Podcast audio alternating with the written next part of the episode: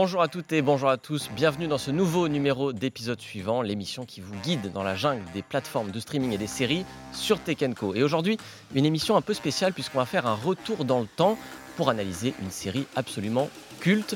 Et normalement, si vous êtes né dans les années 90-2000, cette petite musique devrait vous parler.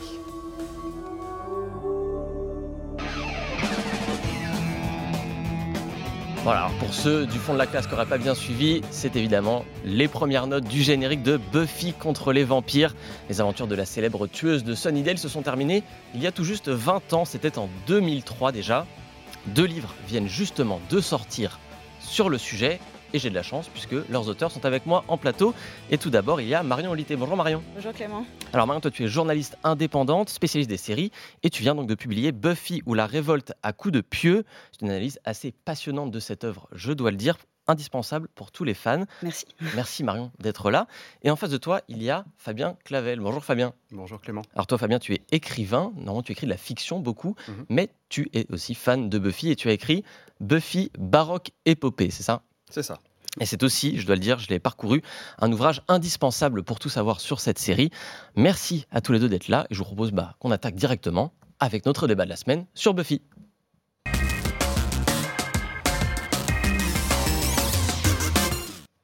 Alors on va quand même peut-être rappeler, euh, Buffy c'est pas tout jeune, donc on va rappeler de quoi ça parle. Euh, c'est sur cette saison, Buffy contre les vampires, c'était diffusé de 1997 à 2003, et ça raconte les aventures de Buffy, une jeune femme qui grandit entre sa vie au lycée euh, normal, on va dire, le jour, et une vie un petit peu moins normale la nuit, puisqu'elle est chasseuse de vampires, donc elle patrouille dans les rues de Sunnydale en quête de démons, de vampires, de loups-garous à vaincre pour protéger euh, sa ville et ses amis. Évidemment, elle a un groupe d'amis, on les appelle le Scooby Gang, euh, qui vont l'aider. Il y a son mentor aussi, etc. C'est une histoire d'amitié, c'est une histoire d'amour, il y a du drame, il y a des combats, bref, il y a absolument tout dans Buffy. C'est absolument culte. J'ai envie de commencer par cette question. Est-ce que vous vous souvenez tous les deux, votre premier contact avec Buffy? Quand est-ce que vous avez vu Buffy pour la première fois? Euh, ben, moi, je m'en souviens pas hyper bien. Euh, Peut-être que, euh, que tu auras une meilleure histoire à raconter. Mais, en tout cas, moi, j'avais euh, 14 ans, donc j'étais très jeune. Et je me souviens vaguement des émotions que j'ai ressenties quand je suis tombée sur la première saison qui était diffusée à l'époque euh, dans la fameuse trilogie euh, du samedi soir de M6. Euh, et j'ai vu une héroïne super forte, rigolote, qui avait la super répartie, qui se laissait pas faire, que ce soit au lycée ou après, voilà, dans les rues de Sunnydale, qui castagnait du démon. Et vraiment, c'est une héroïne qui m'a donné de la force. Et j'étais happée aussi par cet univers, en fait, dès le début, cette ambiance à la fois gothique, un peu sombre, qui retransmet aussi ce qu'on vit quand on est ado. Euh, et d'un autre côté, cette héroïne super lumineuse euh, qui est là pour nous protéger un petit peu, quoi. Donc, Oui, il y avait euh, vraiment un aspect, peut-être on rentrait pour les personnages dans Buffy, finalement, ce qui nous paraissait tous très familier, puis on Ouais. restait pour l'ambiance très particulière qu'on n'avait pas dans d'autres séries pour ados ou pour adolescents, comment dire Mm. aujourd'hui, euh, à l'époque. Et toi, Fabien, tu te souviens quand, quand tu as vu Buffy pour la première fois? Oui, alors c'est un peu honteux parce que moi j'avais 18 ans ou 20 ans à l'époque, donc je m'en souviens assez bien. Et euh, le premier épisode que j'ai vu, c'était Un charme déroutant. Ça Mm. doit être le 16e de la saison 2. Et euh, en fait, c'est un épisode de Saint-Valentin où euh, euh, Alex et Cordelia euh, rompent. Et je me souviens surtout, ma première impression, c'était la robe de Cordelia, j'avoue. Et donc j'ai commencé à regarder comme ça, un peu comme un teen drama normal, où il y a des, des jeunes gens beaux qui sont ensemble et tout ça. Et en fait, arrivé à la fin, ça part complètement en vrille parce que euh, Alex décide de, de faire d'utiliser la magie pour essayer de récupérer Cordelia. En fait, qu'elle Mhm. tombe amoureuse de lui pour la larguer à son tour. Euh, et c'est évidemment le sort ne marche pas parce que le sort est tout ce qui est magie, c'est plutôt féminin dans Buffy. Et donc lui, ça peut pas marcher. Et donc ça se termine dans un truc complètement apocalyptique. Et euh, arrivé à la fin de cet épisode, je me suis dit mais qu'est-ce que j'ai vu? Et j'ai eu envie de tous les voir derrière. Et c'est effectivement assez accrocheur. J'ai revu moi quelques épisodes pour préparer l'émission. Je dois dire que j'étais à deux doigts de me refaire les sept saisons. Je ne sais pas quand j'aurai le temps de faire ça, Mais il faut. mais ça m'a donné très envie. Et vous, vous l'avez fait, puisque vous avez donc écrit chacun un livre sur le sujet. Il faut quand même avoir revu beaucoup de choses pour écrire des livres. Euh, pourquoi cette envie, Marion, d'écrire sur Buffy, d'analyser cette série peut-être plus qu'une autre, ou euh, en tout cas de lui dédier un livre entier? Euh, ben, D'un côté, j'avais envie, je pense, de me réconcilier avec l'adolescente que j'ai été. Euh, et c'est aussi une série qui m'a accompagnée un peu tout au long de, ma vie, parce que ça parle du passage à l'âge adulte. On se souvient surtout des trois premières saisons. Mais en fait, Buffy, il y a sept saisons. Et ça parle aussi de qu'est-ce que c'est que d'être euh, une jeune adulte. Il y a des thèmes voilà, qui, sont, qui sont très sombres, qui sont abordés. et en fait, je me suis rendu compte aussi que Buffy est une des rares séries de mon adolescence qui possède un sous-texte assez riche pour pouvoir être étudiée et de l'autre côté que c'est une figure euh, qui a vraiment marqué toute ma génération euh, et plusieurs générations d'ailleurs, les, trentenaires, les quarantenaires aujourd'hui, Buffy ça leur parle en fait. Euh, donc je me suis dit qu'il y avait vraiment quelque chose de, fort à analyser, le, sous-texte aussi et le fait que les fans encore aujourd'hui soient toujours accompagnent toujours Buffy dans ces univers après parallèles à la série, les comics, les, jeux vidéo, les, les romans. Il y a vraiment un truc fort qui s'est passé avec Buffy et quelque chose voilà, à analyser. Et alors, moi, il y a un point qui m'a vachement intéressé en préparant cette émission, c'est le fait qu'en France, Buffy, on, a peut-être tous cette image encore un peu kitsch de série pour ados euh, qui était diffusée plus ou moins facilement à la télé, les effets spéciaux hein, parfois un peu vieillis dans la tête des gens. Et on se rend compte que euh, dans ton livre, tu le dis notamment, il y a, tout un champ d'études aux États-Unis par contre, c'est que Buffy est prise beaucoup plus au sérieux là-bas finalement que chez nous. Et il y a ce, ce qu'on appelle les Buffy Studies, donc c'est un champ des cultural studies, les études culturelles américaines, qui est complètement dédié à Buffy. Je crois que euh, tu le dis que Buffy, euh, où j'ai lu dans un papier, est la série, l'objet culturel le plus analysé. Mm. Alors qu'il y a euh, Star Wars, il y a les Simpsons qui sont là depuis 40 ans, qui sont des, enjeux sociétaux fous. Comment tu, tu expliques qu'en France, peut-être, il n'y ait pas encore cette reconnaissance, on va dire, littéraire ou critique à propos de Buffy? Ouais, c'est vrai que c'est bien que tu en parles aussi parce que c'est aussi une des raisons pour lesquelles je me suis dit il y a vraiment quelque chose à faire sur Buffy en France. On n'en a vraiment pas assez parlé, alors qu'aux États-Unis, il y a à peu près euh, une dizaine, une vingtaine euh, de, euh, voilà, de, livres sur le sujet et au total 200 textes sont sortis et analysent Buffy avec différents prismes sociologie, philosophie, féminisme, théologie. Enfin, vraiment, le, prisme est très large. Et je pense qu'en France, il y a une sorte de, mépris, de, double, de triple mépris vis-à-vis d'une série qui est quand même un médium qui vient des États-Unis, de la culture de masse. Et en France, on aime quand même, euh, on a déjà un problème un peu avec les, euh, les, histoires de genre euh, qu'on reconnaît pas, enfin que la, critique a un peu plus de mal à reconnaître. Mhm. ça a quand même évolué en 20-30 ans, hein, mais les États-Unis sont en avance là-dessus. Oui, voilà. Donc c'est un médium qui vient des États-Unis. Alors et en plus c'est une série pour adolescents. Donc en France aussi, on a voilà le passage à l'âge adulte, l'adolescence. c'est pas franchement la préoccupation principale. les grandes œuvres françaises, voilà, c'est plutôt le cinéma d'auteur. Oui, nous, la période du lycée, collège, c'est très cinéma américain, très série américaine. Nous, on a beaucoup moins d'intérêt pour ça. C'est peut-être mm. un lieu qui est aussi moins culte, entre guillemets. Il y a moins ce côté, on, on, sort de notre ville, on va ailleurs, on crée une communauté peut-être ailleurs. Nous, on reste dans nos villes, ou en tout cas, on bouge beaucoup moins peut-être que, euh, mm. eux le font. Il y a peut-être moins d'enjeux autour du lycée, qui finalement est un lieu central hein, dans Buffy. Euh, c'est là que tout commence quelque part. Ouais, et pourtant, en fait, euh, quand on discute avec nos proches, l'adolescence, souvent, c'est quand même quelque chose qui nous a marqué, même si effectivement, on n'a pas forcément des choses comme le bal de promo ou voilà, qui sont très identifiés, des rituels très identifiés aux États-Unis. mine de rien, c'est un moment clé de nos vies qui nous accompagne ensuite sur, sur toute, toute notre vie, les, les bons moments comme les mauvais. Donc, donc c'est quand même passionnant d'analyser ça. ça c'est aussi la manière dont on se construit, ça, vient souvent de là, quoi, l'enfance, l'adolescence. Donc, euh. Tout à fait. Et toi, Fabien, ce qui m'a plu dans ton livre, il y a une approche un peu différente. C'est que déjà, tu nous tutoies directement dans ton livre. Tu nous parles à nous, euh, fans ou lecteurs de Buffy, et tu nous prends un peu par la main et tu nous dis, on va se parler un peu entre fans, hmm. entre gens qui ne sont pas forcément euh, des grands littéraires ou autres, et tu nous guides comme ça à travers l'idée de dire que parlons simplement de Buffy hmm. pour en révéler peut-être des choses plus complexes. Oui, c'était un peu l'idée. Moi, j'ai, un, j'ai, 15 ans d'éducation nationale en tant que prof de lettres classiques. Donc, ça donne une formation. Et puis, il y avait cette idée, effectivement, de transmettre. Euh, comme le disait Marion, il n'y a, pas grand-chose en français. Il y avait des petites choses, hein, quand même. Euh, mais euh, c'est loin d'être ce qu'il y a aux États-Unis. Et il y avait l'idée aussi donc, de légitimer euh, cet objet et de lui, euh, de, en fait, de l'étudier en fait en utilisant les, outils de, la critique littéraire en fait euh, que moi j'étudiais pile au moment où je voyais Buffy pour la première fois puisque j'étais en prépa à cette époque-là. Et l'idée c'était de montrer que c'est une série qui résiste à l'analyse. C'est-à-dire qu'il y a des séries, bon, on les analyse, on fait très vite le tour et elles s'épuisent. Mm. Buffy, ça se renouvelle constamment. C'est-à-dire, moi, j'ai vu peut-être dix fois l'intégrale. À chaque fois, j'ai trouvé des nouvelles choses. À chaque fois que je lis un nouveau livre sur Buffy, je me dis, ah, mais oui, il y avait ça que j'avais pas vu. Euh, c'est d'une richesse folle. Et ça a été créé comme ça. C'est-à-dire, c'est vraiment un fait exprès. C'est-à-dire que Whedon, le créateur, euh, et ses scénaristes, euh, a dit dès le début je veux qu'il y ait du sous-texte. Et euh, d'ailleurs, vous pouvez même projeter celui que vous voulez. Joss Whedon, donc on va rappeler, qui est donc le créateur de mm. Buffy, qui est devenu aujourd'hui plus connu pour d'autres choses, notamment son travail sur les films Marvel, et notamment mm-hmm. c'est le réalisateur d'Avengers, qui est un des plus grands cartons de l'histoire du cinéma. Avant ça, effectivement, il a fait beaucoup de choses un peu moins connues, et notamment Buffy, d'autres séries aussi. On ne sait pas forcément que c'est lui qui a créé Buffy. Je pense que si on le dit aux gens aujourd'hui, tout le monde ne le sait pas. C'est quelqu'un qui est devenu assez adulé, qui a aussi beaucoup été décrié pour ses méthodes de travail, etc., de harcèlement sur les plateaux. Enfin voilà, euh, pas échappé à une certaine vague de remise en cause du pouvoir des, réalisateurs. Quelle marque il a laissé vraiment sur Buffy? Est-ce qu'on peut dire que c'est euh, le cerveau de Buffy? Est-ce que c'est quelqu'un qui, à qui il faut donner du crédit, en tout cas pour la profondeur de la série? Alors oui, je pense qu'il faut. Hein, euh, même euh, quel que soit ce qu'il ait fait, on ne peut pas nier que son travail, c'est un travail qui est pionnier. C'est-à-dire qu'il y a un renversement très très fort, déjà du point de vue du féminisme. Mhm. mais ça, je pense qu'on en parlera peut-être un peu après. Mais c'est aussi au niveau de la narration sérielle. C'est-à-dire que souvent, les séries étaient plutôt sérielles dans le sens où c'est un épisode, une histoire. Mhm.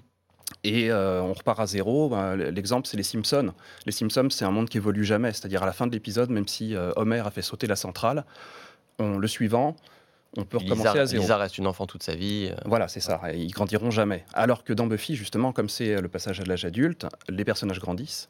Euh, les personnages ont de la mémoire. C'est un truc qui est très important, c'est-à-dire qu'ils se souviennent. Euh, par exemple, dans un des tout derniers épisodes de la septième saison, il y a des allusions à quelque chose qui s'est passé à la fin de la deuxième. Mhm. et, donc, il y a des, des renvois comme ça. Et c'est pour ça que beaucoup de gens qui ont vu Buffy par petits bouts ne peuvent pas saisir ce qui fait l'essence de la série parce que c'est justement ces rappels continuels. C'est une série qu'on ne peut pas regarder dans le désordre, on passe à côté. Euh, donc déjà, ils ont de la mémoire et en plus, il y a des conséquences. C'est-à-dire que quand un personnage fait quelque chose, va y avoir des conséquences qui vont durer pendant plusieurs épisodes. Par exemple, à un moment, bah, Buffy va mourir. C'est un truc classique du héros.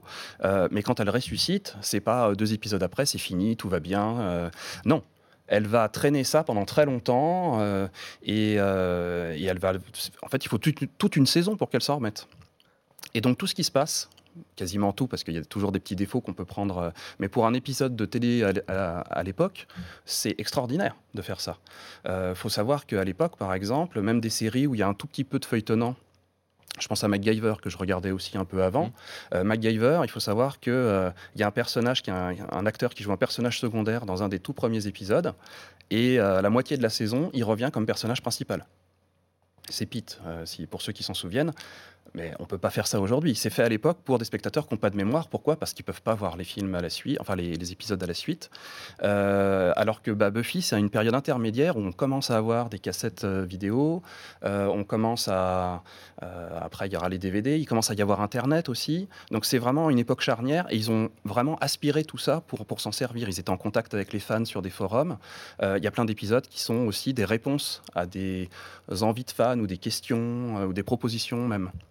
Et donc tout est euh, très très riche. C'est vrai que c'est important ce que tu disais, le, fait que c'est une série de l'époque avant les plateformes, avant Netflix, etc., mm. qui produisent aujourd'hui des séries faites pour être regardées dans l'ordre de l'épisode 1, mm. l'épisode 8, 10, 12. À l'époque, il y avait ce, côté network de réseau de télé où bah, c'était aussi pour créer du flux et on se disait, bon bah tiens, il faut que chaque épisode puisse tenir aussi tout seul, qu'il y ait mm. un méchant qu'on vainque à la fin. Enfin voilà, c'est ce qui se passe dans Buffy mais aussi de récompenser déjà à l'époque, de se dire, pensez aux gens qui sont déjà là depuis la saison 1, etc. Et euh, je pense qu'on est beaucoup en France à avoir vu Buffy à une époque, c'était diffusé un peu n'importe comment sur des chaînes un peu obscures. Mm. Et euh, on regardait un coup les saisons 4, épisode 3, puis les saisons 5, épisode 2, puis les saisons 2, épisode 12. Et donc là, c'est important peut-être de remettre ça en contexte et d'analyser. Et là, on va en venir vraiment au cœur de vos livres. Euh, Marion, mm. toi, tu développes notamment dans, dans ton livre l'idée que Buffy est une série très avant-gardiste dans ces thématiques finalement. Mm. Et tu parles notamment d'empowerment féminin, d'empouvoirment même, euh, si on est fidèle et qu'on veut faire plaisir au, au Larousse. Euh, en quoi, selon toi, qu'est-ce qui fait que la série était si visionnaire quand elle est sortie? Euh, eh ben c'est paradoxal parce que pour moi Buffy est quand même une série paradoxale et on parlait de Joss Whedon mais alors Joss Whedon sa maman était féministe euh, euh, elle a participé à la seconde vague aux États-Unis dans les années 70 donc en fait Joss Whedon il a grandi avec beaucoup d'influences féministes et avec des, influences féminines également. Il y a eu sa maman mais il a eu une professeure qui était aussi sa mentor qui était une femme qui lui a un peu appris ce que c'était le, le, male gaze Hitchcockien par exemple mhm. le, ce regard masculin. Et lui il a essayé de ne pas faire ça. Quand il a quand il a créé Buffy, il avait en tête un peu un agenda féministe. L'idée, c'était quand même de renverser les stéréotypes de genre et la, la blonde dans les films d'horreur qui se fait systématiquement trucider. Il avait un peu de peine pour elle et il avait envie de lui donner du pouvoir, justement. donc, il a imaginé cette histoire où la petite blonde frêle, ben, en fait, elle a la force physique. Elle est dotée aussi des attributs qu'on donne d'habitude aux hommes, quoi. Cette force, elle a une intelligence stratégique également. Euh, euh, souvent, c'est elle, est elle qui, qui, comprend, qui découvre, qui sait où va aller l'enquête, même euh, des fois avant Giles ou Willow, qui sont aussi censés être les cerveaux de la bande. Mhm. Donc, elle a vraiment, voilà, c'est vraiment un personnage un peu unique en son genre, surtout à l'époque de, sa création. Ensuite, la série en, elle-même, c'est un peu un espèce de, de, Super Mario féministe, ce que je dis dans mon livre, parce que en fait, Buffy, elle s'attaque mine de rien, sous couvert de métaphores démoniaques, à beaucoup, beaucoup d'institutions patriarcales pour arriver à la fin de, son épopée euh, en étant finalement libre. Euh, c'est-à-dire qu'elle s'attaque euh, donc à la figure du vampire, qui est une figure patriarcale. Mhm. Le vampire, il hypnotise, en particulier les jeunes femmes. il, se passe de leur consentement, évidemment. C'est ensuite dans la saison 3, elle s'attaque à l'autorité politique avec le maire. l'autorité policière est aussi mise à mal. Souvent, les policiers, ils servent pas à grand chose dans Buffy, où ils sont corrompus, où ils sont à la solde, voilà, des autorités en place. donc il y, a cette idée comme ça euh, de, de, détruire euh, voilà, euh, tous ces pouvoirs un peu démoniaques mhm. pour instaurer un nouveau pouvoir plus égalitaire qui est elle et le Scooby Gang, un collectif qui s'écoute, où finalement au début elle est un peu leaduse, mais petit à petit ce rapport, cette dynamique de pouvoir avec les autres, avec ses amis notamment avec Willow, finit par, par se contrebalancer. Et à la fin, c'est l'alliance de Willow et Buffy qui crée une mythologie de base qui en fait, on part d'une femme exceptionnelle et on arrive à la fin de, la série. Et en fait, c'est, on peut tout être des tueuses en fait à la fin de la série qui est très belle, où en fait il y, a un sort qui, euh, qui est fait et en fait euh, toutes les tueuses potentielles deviennent des tueuses.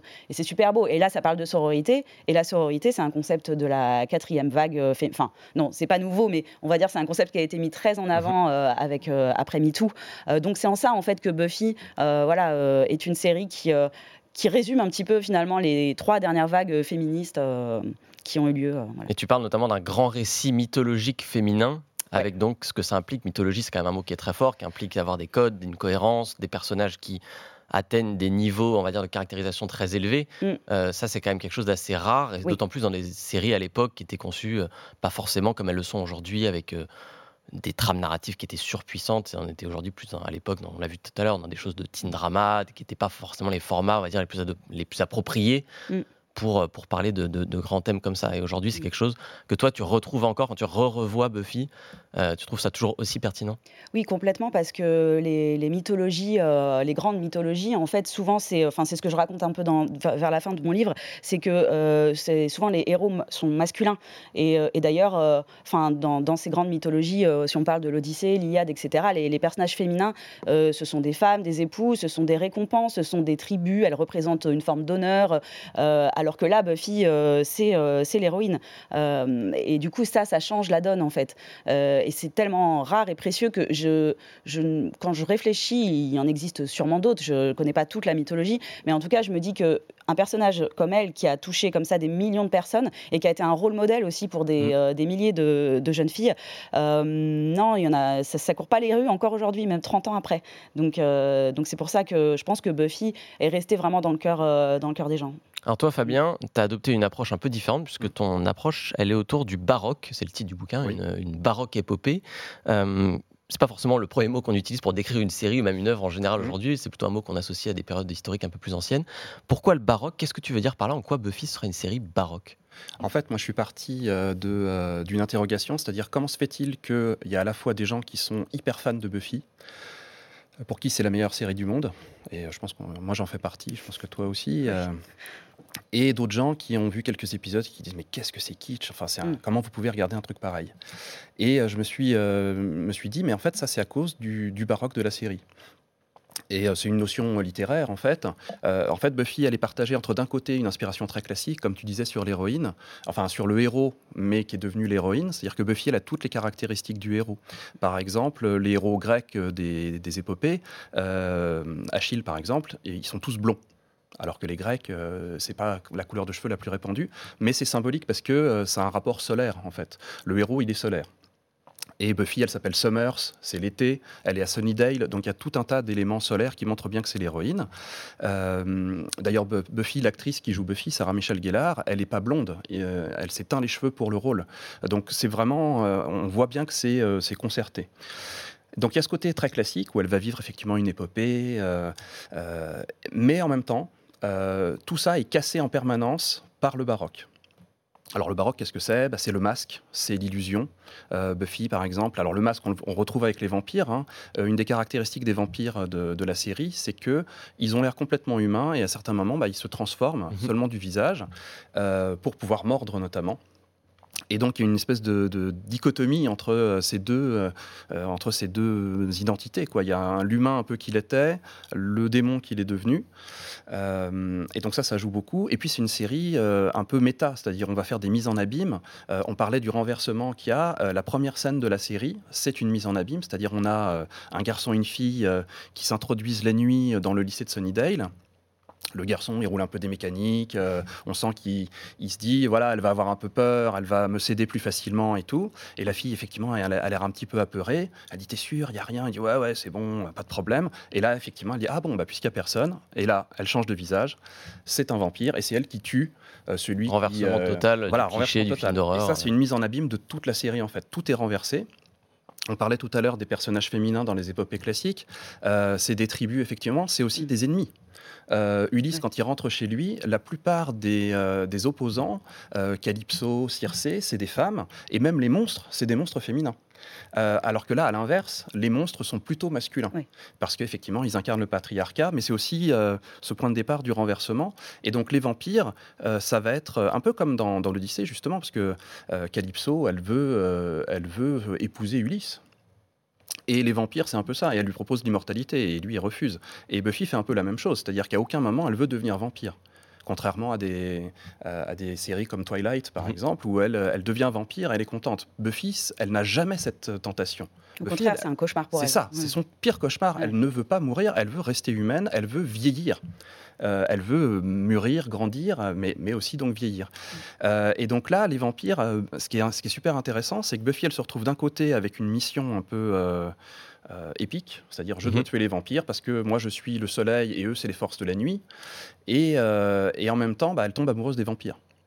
Et donc elle va devoir bricoler petit à petit quelque chose de supportable pour que ça marche. Donc comment je fais pour à la fois être tueuse de vampires et tomber amoureuse de vampires? Et en fait, la, solution qui est trouvée, c'est le vampire avec une âme. Euh, c'est euh, Angel qui est comme ça dès le début, mais il y, en, y en aura un autre, hein, Spike, qui est un, autre personnage extrêmement intéressant, qui pour moi est le plus intéressant parce que euh, il a toute sa lignée. et c'est un personnage d'autant plus intéressant qu'il ne s'était pas prévu au départ. Lui, il apparaît au début de la saison 2, il est là pour faire le méchant et pour se faire tuer. Et en fait, manifestement, ce que disait l'acteur, je l'ai appris récemment, c'est que lui, il avait besoin de travailler et donc il l'a joué hyper romantique. Et euh, du coup, effectivement, tous les spectateurs et spectatrices ont été séduits, euh, moi le premier, parce que quand il arrive, il a une telle classe, un tel charisme, euh, mhm. il est beau et tout, il est sexy. eh bien, ils ont été obligés de le garder. Et du coup, il a une, trajectoire qui est la, plus belle, à mon avis, de toute la série, à côté de celle de Buffy. Il y aurait tant à dire sur Buffy. Euh, vous n'en avez pas écrit des bouquins pour rien. Euh, c'est disponible pour info pour ceux qui veulent revoir. Et si on vous a donné envie, j'espère qu'on vous a donné envie de revoir ça. C'est sur Disney, les 7 saisons. Profitez-en. Nous, on va passer, pour pas trop spoiler Buffy quand même, à notre deuxième partie d'émission. C'est les séries de la semaine.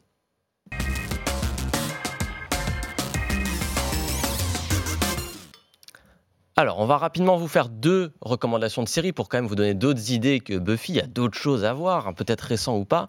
Et je vais commencer avec toi, euh, Fabien. Tu voulais nous recommander une série un peu sœur, quelque part, de Buffy, puisque c'est aussi une série de Joss Whedon, c'est Firefly.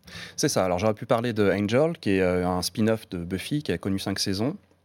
Mais j'avais envie de parler de Firefly, qui est souvent moins connu. Euh, c'est une série en fait qu'il a tournée en 2002, je crois. Et il fait ça en même temps que Buffy et Angel. Il est sur trois mhm. séries en même temps. Il y a beaucoup, de, beaucoup de temps. Oui, oui. il n'a pas beaucoup dormi, à mon avis. Euh, ce qui explique aussi peut-être qu'il soit aussi euh, désagréable avec ses collaborateurs et collaboratrices. Euh, mais c'est pas pour l'excuser. Hein. Mais en tout cas, euh, ce qui se passe, c'est que dans ces années-là, donc il fait la série Firefly, et c'est une série en fait qu'on peut appeler de western galactique, c'est-à-dire que la conquête de l'essai dans un lointain avenir. On a conquis tout l'espace et le la, conquête de l'espace est traitée comme la conquête de l'Ouest. Donc les gens sont habillés comme des cow-boys, ils ont le Colt euh, au côté, mais ils sont dans des vaisseaux spatiaux.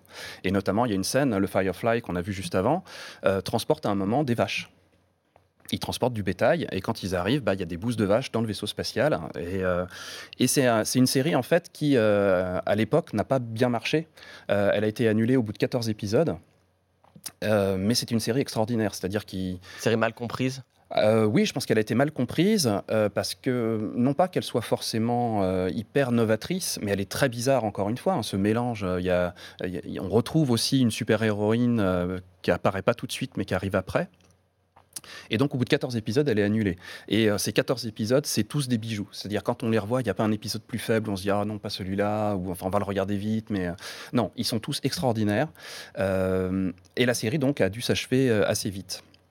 Et euh, ce qu'on a oublié de dire dans Buffy, c'est que Buffy, euh, et on le retrouve là aussi, c'est très drôle. Et euh, dans Firefly, il y a des épisodes vraiment où on se roule par terre, hein, j'exagère pas. Donc la série s'arrête avec un univers vraiment extraordinaire, notamment ce, qui font, ce qui joue le rôle des Indiens, c'est les Rivers, c'est-à-dire des, des, ravageurs en français, qui sont des espèces de cannibales qui font super peur. Ils n'ont pas fini la série. Et du coup, euh, trois ans après, ils ont réussi à faire un long métrage. Mhm. Euh, alors celui-là, il est pas. la série est sur, sur, Disney, mais euh, le, film, je crois pas qu'il soit disponible. Enfin, regardez-le, c'est très bien. C'est quand même une série effectivement à redécouvrir peut-être pour un autre. ah oui, c'est vraiment, vraiment extraordinaire. Mal compris à l'époque. Marion, toi, ta reco, elle a aussi un lien avec, euh, avec Buffy, puisqu'il est question de vampires. C'est What We Do in the Shadows. C'est ça ce qu'on fait dans l'ombre, si on peut Oui, voilà.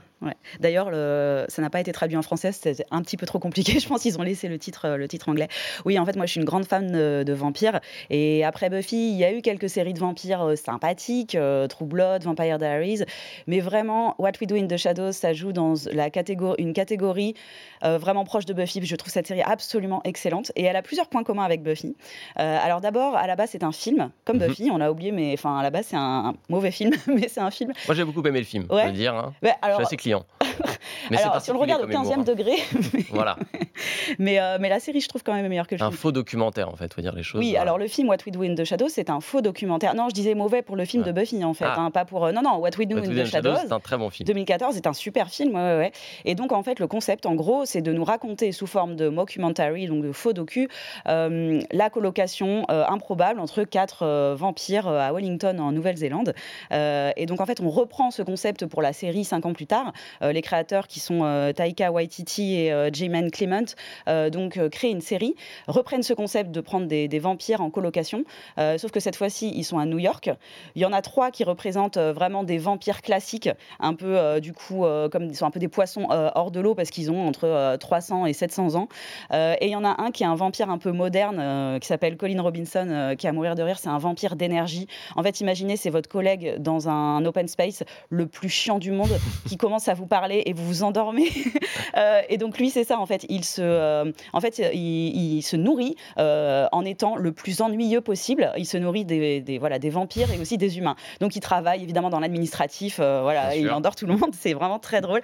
En fait, cette série, c'est des épisodes d'une demi-heure donc euh, avec des confessions comme ça, donc des, euh, différents vampires avec des, qui ont des problèmes au quotidien. Il y a un petit fil rouge quand même parce qu'ils vivent avec euh, un familier, donc un être humain, mhm. Guillermo, qui lui rêve d'être transformé en vampire parce qu'il a trop regardé Entretien avec un vampire avec Tom Cruise et Brad Pitt. En fait, c'est une série qui est comme Buffy ultra référencée. donc pour ceux qui aiment voilà tout le lore vampirique, il y a à boire et à manger.